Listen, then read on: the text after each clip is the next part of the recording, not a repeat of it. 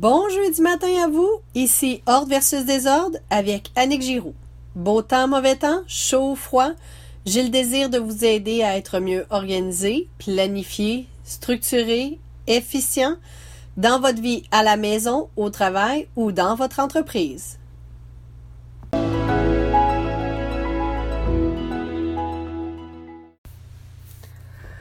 Dans cet épisode, je vais partager avec vous ma façon de faire pour vous aider à avoir une cuisine ordonnée, prête à être utilisée, nettoyée et pour que vous gagniez du temps.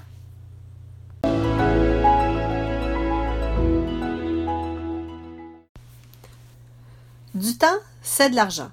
Vrai? Certaines tâches peuvent être faites plus rapidement, conjointement ou complètement annulées de notre liste de tâches pour ainsi mieux gérer son temps. Nous sommes tous le gestionnaire de son propre calendrier. En gérant son calendrier et ses tâches adéquatement, nous allégeons alors celui-ci et nous pouvons donc jouir un peu plus de la vie de tous les jours, sans stress et en paix avec soi-même. Cette semaine, nous attaquons l'endroit de votre maison qui vous consomme le plus de temps, la cuisine. Bien sûr, nous dormons au moins 8 heures par jour, donc la chambre est l'autre pièce que nous utilisons amplement. Par contre, la cuisine est celle d'où nous y travaillons le plus. Entre le nettoyage, la vaisselle, l'entretien ménager occasionnel, la préparation des repas, la prise de décision des repas, etc. C'est une montagne de tâches à faire dont on doit inclure les déplacements, les achats, les discussions avec les autres membres de la famille, et n'oublions pas de mettre le tout dans la voiture et de le sortir une fois rendu à la maison. Combien de temps pensez-vous consacrer dans votre cuisine? Eh bien, une étude américaine a démontré que nous passons un peu plus d'une heure par jour à manger et boire. Et nous en prendrait un peu plus d'une demi-heure pour préparer à manger et nettoyer après chaque repas. Personnellement, même si je suis très bien organisée, j'ai toujours l'impression que ça m'en prend beaucoup plus que ça. Alors, encore une fois, si cette étude est vraie, sur une semaine complète, nous pensons 7 à 8 heures à manger et 10h30 euh, pour préparer et nettoyer.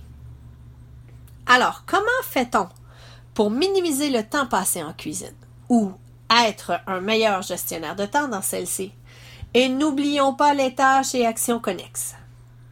La première chose, c'est la prise de notes lorsque vous terminez un produit usuel ou non, pourquoi ne pas l'inscrire sur votre bloc-notes, sur le comptoir ou dans votre téléphone?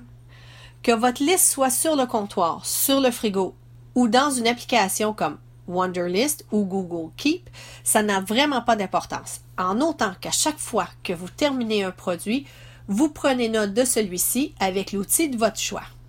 Bien entendu, la liste papier ou les applications se transportent avec nous sans problème. Si vous utilisez un tableau, par exemple, alors il faut le prendre en photo avant de partir pour ne rien oublier. La raison de la prise de notes est simple. Si vous ne l'inscrivez pas, alors vous avez une chance sur deux de l'oublier. Un deuxième voyage à l'épicerie, ça vous le dit? Pourquoi ne pas utiliser les services existants? Je ne peux pas m'avancer en disant que le service existe partout, mais ici, au Québec, pour n'en nommer que deux, les épiceries IGA et Métro offrent un service d'épicerie en ligne. C'est d'une simplicité. Le processus, vous faites votre épicerie en ligne, vous déterminez si vous demandez une livraison ou une cueillette. Si c'est une livraison, vous payez par carte de crédit et déterminez l'heure et le jour de la livraison. Si c'est une cueillette, alors vous pouvez payer de la façon que vous le désirez et vous présenter pour récupérer le tout. Je juge que faire l'épicerie prend en moyenne pour une famille de quatre au moins une à deux heures par semaine. Alors ce service est justifiable et c'est un économisateur de temps. Majeur. La préparation des repas. Voici un autre gros bloc de temps que l'on utilise en cuisine. En ce qui a trait au déjeuner, la salade de fruits maison, la préparation de pâte à crêpes, de pâte à gaufres, les muffins, les scones peuvent être faits à l'avance. De cette façon, le stress est beaucoup moindre lorsqu'on n'a qu'à faire le service ou cuire une préparation de crêpes toute faite, plutôt que de le faire le tout sur le champ. Petite note. Mettez la table la veille, ainsi au matin il ne reste qu'à manger. Pour le dîner, Personnellement, je préfère faire les sandwichs le matin même, car il y a moins d'humidité lors de la consommation. Wesh! Du pain mouillé. Par contre, si une tablette de votre réfrigérateur et de votre garde-manger sont consacrés aux, produits pour le lunch, ça simplifie la vie. Les produits en format pré-empaqueté comme les jus, les yogourts, le fromage, les biscuits, etc. sont prêts à être insérés dans la boîte à lunch. Simple comme bonjour. Toutefois, si vous achetez des paquets de format régulier ou familial, alors préparez-en une quantité à l'avance ou même préparez les portions et emballez-les à l'avance. Ainsi, vous n'avez qu'à les gérer comme des produits du commerce pré-empaquetés.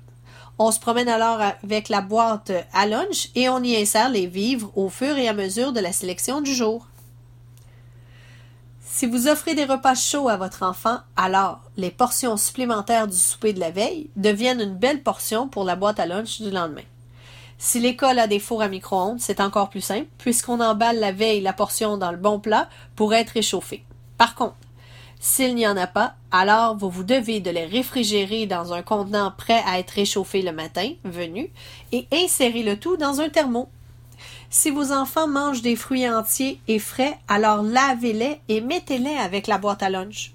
Ainsi, vous ne les oublierez pas et ils seront prêts pour la consommation.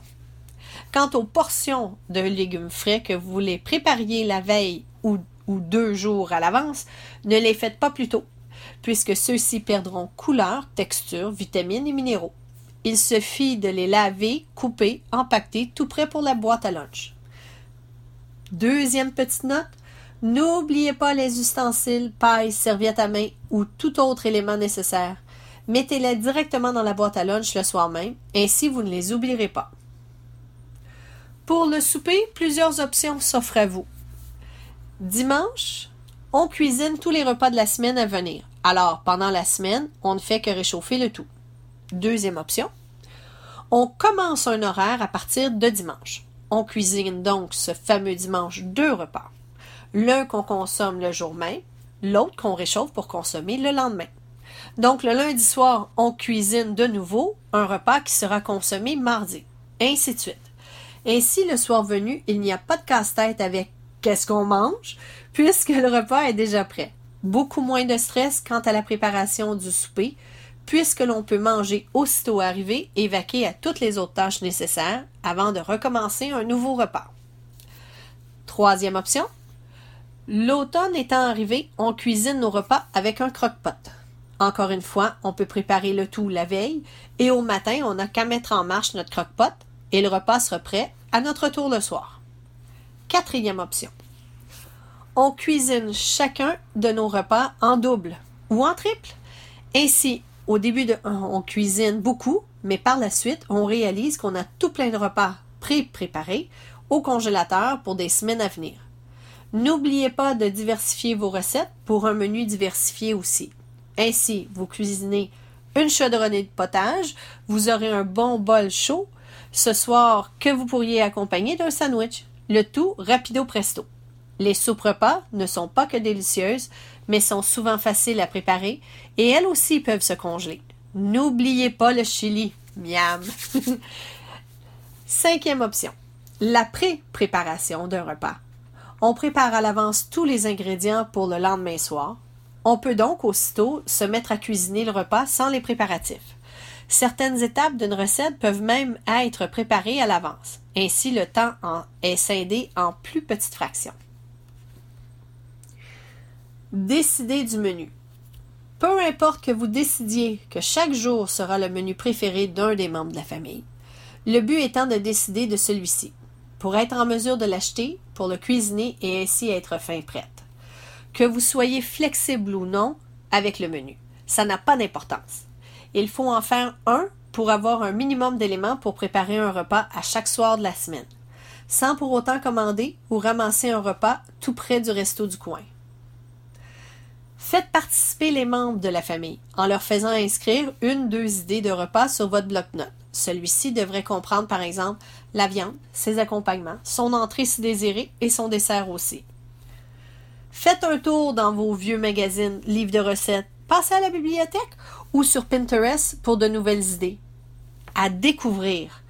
Plusieurs blogueurs ont d'excellentes idées euh, pour cuisiner et ce sont des foodies. Si vous étiez de passage chez des amis ou dans un restaurant, pourquoi ne pas tenter de copier la divine recette de ma tante Kikine? Lorsque vous avez établi les repas, on décortique le tout par ingrédients nécessaires sur notre bloc-notes. La semaine prochaine, je poursuis avec la deuxième partie de la cuisine.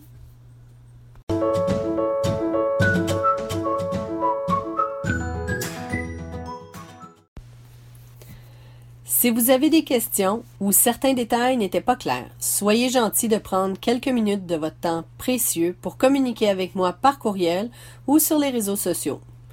N'oubliez pas de nous y suivre sur les réseaux sociaux. Il me fait toujours grand plaisir de discuter avec des gens qui ont le désir de communiquer et d'être mieux organisés. Je vous quitte en vous souhaitant un superbe week-end. J'espère que je vous ai donné le goût de vous organiser et je vous souhaite un environnement paisible, zen et que vous aimez.